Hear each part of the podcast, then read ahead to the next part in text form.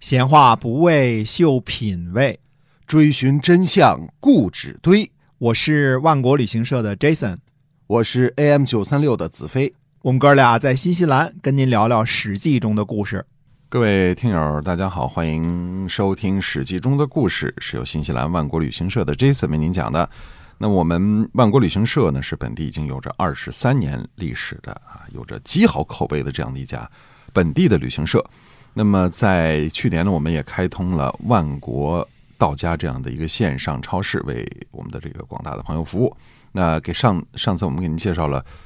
这个南极小龙虾，我们今儿给您介绍另一种新西兰就是特别棒的这种海产品啊，海鲜啊，嗯对，这是新西兰青口。青口啊，新西兰青口呢，应该在中国很早就有卖的了，嗯因为新西兰青口呢，呃，属于呃怎么说呢，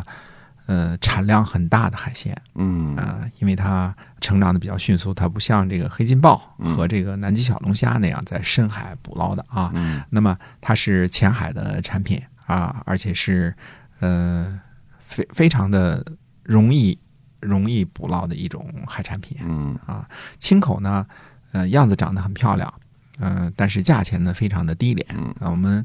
八百克一盒的青口，呃，通过顺丰到家送到您中国的家里去，只卖三十九块钱新西兰元，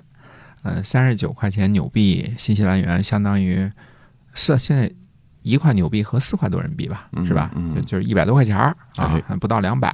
哎，你就可以尝一尝这个青口。这个青口呢，你去网上搜一搜做法，比利时人最会做这个东西了。嗯，嗯加点儿芹菜，加点儿这个奶酪，呃，哦这个熬出来味道非常好。啊哎新西兰奥克兰就有一家非常有名的啊，在嗯海滩旁边的专门卖这个青口锅，哦一大锅青口做出来，特这别个棒味道非常好。啊，嗯那么呃，可以尝试一下啊，那不是什么高档的海鲜，不是鲍鱼。黑金鲍啊，不是南极小龙虾，也不是三文鱼，嗯对嗯呃，但是价格非常的低廉，那三十九，这其中大部分是邮 费，这对顺丰不太那什么啊，嗯 但是这么大老远的运过去 哈、是吧？哎也应该收着钱啊应。该应该哈，哎对的嗯那么接着讲《史记》中的故事。啊好，上次呢，我们介绍了发生在公元前二百六十年九月的长平之战总决战的过程啊，嗯其中呢几个问题还需要澄清一下。上次我们说了几个问题啊，嗯首先呢，赵括有没有机会脱离灾难？呃，这也是相当有争议的一个假设。嗯呃，几乎可以肯定的说呢，几乎没有机会。嗯，这么肯定，哎，是的，因为秦军呢捕捉赵军的罗网已经张开了啊，张好了，而且这个罗网呢就是为赵括量身定做的，大小正好合适，不大不小。嗯首先呢，是秦国的反间计非常的奏效。秦国之所以出这样一个反间计，他不可能不了解赵括的能力，比赵国还了解呢，啊，也肯定知道呢赵王想重用他的事情啊，都是公子哥嘛啊，年轻潇洒倜傥的啊。那秦国呢，在邯郸的间谍他也不是吃素的，这些消息都给传回去了，对吧？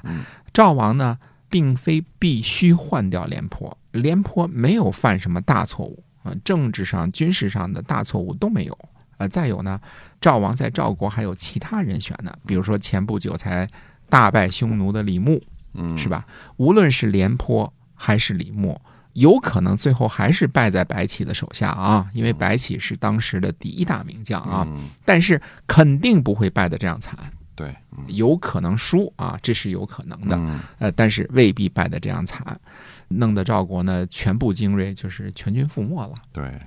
赵括呢，对于秦国来说是最佳的人选。呃，既然赵括担任主将，则几乎肯定必中白起的诱敌之计。啊嗯因为他呢血气方刚，没有实战经验，只会智商探病。哎，所以就招致这样的惨败哈。嗯，那么赵括有没有一点儿，比如说是有没有稍微好一点儿的可能性呢？唯一的可能性啊，就是在包围圈刚刚形成的时候，不计代价突围，嗯就是你堵得死吧，嗯呃，我就不计代价的往前走，嗯这样最后可能是全军被歼。嗯，但是呢，在冷兵器时代，杀敌一千，自损八百。对，啊，那么这样呢，还有一些希望。这个时候呢，就是这已经是死地了，呃嗯置之死地而后生。对这个时候呢，不能主将千万不能犹豫，嗯就是到了你该杀身成仁，或者说不顾一切的时候，你就一刻不能犹豫，因为现在这个布袋口袋里，呃，援军远在这个百里之外，嗯邯郸有兵没兵还是回事儿呢，是吧？对这样有希望呢，突围出去一部分人马，不至于说全军覆没，而且对秦军的杀伤一定很大。没错儿哈，嗯嗯，对，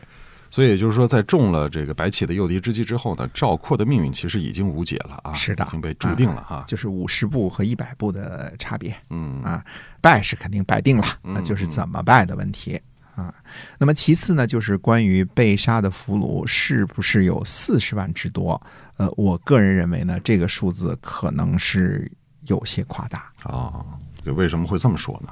首先呢，这个司马迁在《史记》当中说啊，说前后赵军一共死亡四十五万，啊嗯，这还包括呢在战役前期损失的士兵以及上党的普通民众。嗯因为杀手级都是上面没写着他官衔是军人还是普通民众嘛，嗯啊所以对秦国来说呢，多杀肯定是多立功嗯，对，啊，因为呢。历史上这个只是记载呢，廉颇最初带领二十万军队进驻上党之后呢，并没有增兵的记录嗯，而且呢，在廉颇被撤换之前，事实上廉颇已经挡住了秦军的攻势。这个时候呢，最大的不利呢，就是赵王急于求和，而且使用了不恰当的方式。这样呢，魏国、楚国、齐国这些个摇摆不定的所谓的同盟国家或者叫合纵国家呢，呃，看到赵国主动和秦国媾和，就不可能再不遗余力的支援赵国了。嗯本来就是打打嘴炮啊，啊，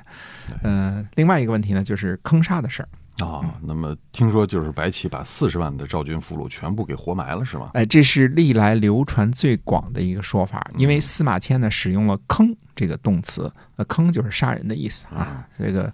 呃我现在并不直接表示有活埋的意思。啊啊，当然呢，赵军投降之后肯定是被缴械了，嗯这是常识嘛，不可能让你带着武器投降是吧对？？哎，穿着铠甲、这个带着刀枪的秦军怎么杀呀？对吧？嗯啊，那么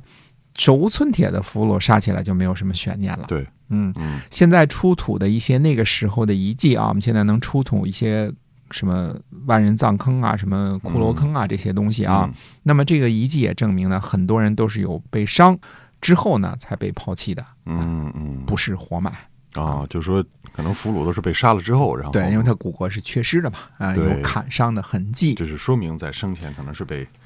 有这个利器杀过的哈，杀了，哎啊杀了对哈。嗯，那么白起为什么要杀这么多俘虏呢？ 《史记》当中记载说呢，说这些俘虏不会真心的投降的。呃，秦国人认为啊，说之前呢，上党人宁可投降赵国，都不投降秦国，留着是个祸患，所以就把俘虏杀了。当然，我们后世呢有很多很多的猜测啊，嗯各种各样的猜测和传说呢都很多。可是呢，要说的事情是呢，我们只是按照历史上记载，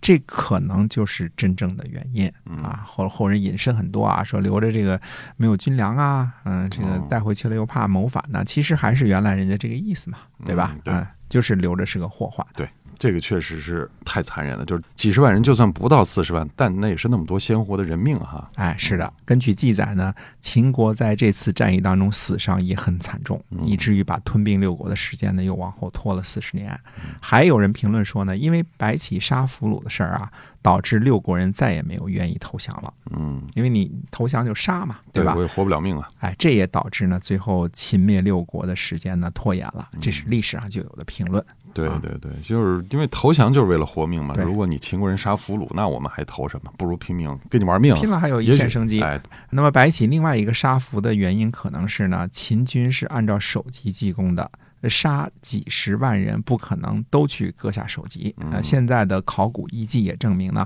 并不是所有的赵军都是没有首级的，而当时呢，秦军也损嗯嗯失惨重，所以记载呢，坑就是几十万人我都杀了啊，四十万人我都杀了，杀了也没有证据，就都给就地埋了，这个也可理解嘛，对吧？嗯对对嗯那为什么秦军也会损失惨重啊？呃，秦军的军队呢，主要是这么几个时期呃损失的。第一个呢，是在前期强攻赵国第一道防线的时候损失，因为仰攻损失必大嘛。嗯，那么后来呢，又强攻第三道防线的损失，两万五千人呢，作为右耳的军队的损失，因为你被一路追着打，杀伤肯定也厉害吧嗯，对吧？合围之后呢，呃，可以想象赵军的无论如何，呃，突围的这个力量还是挺，求生的欲望很强嘛，嗯嗯，所以不管突围了几次啊，虽虽然最后的这个突围败了，对吧？但是这个中间冷兵器时代没有爱国者导弹，对吧？嗯互相打起来了之后，呃，杀敌一千，自损八百是有可能的。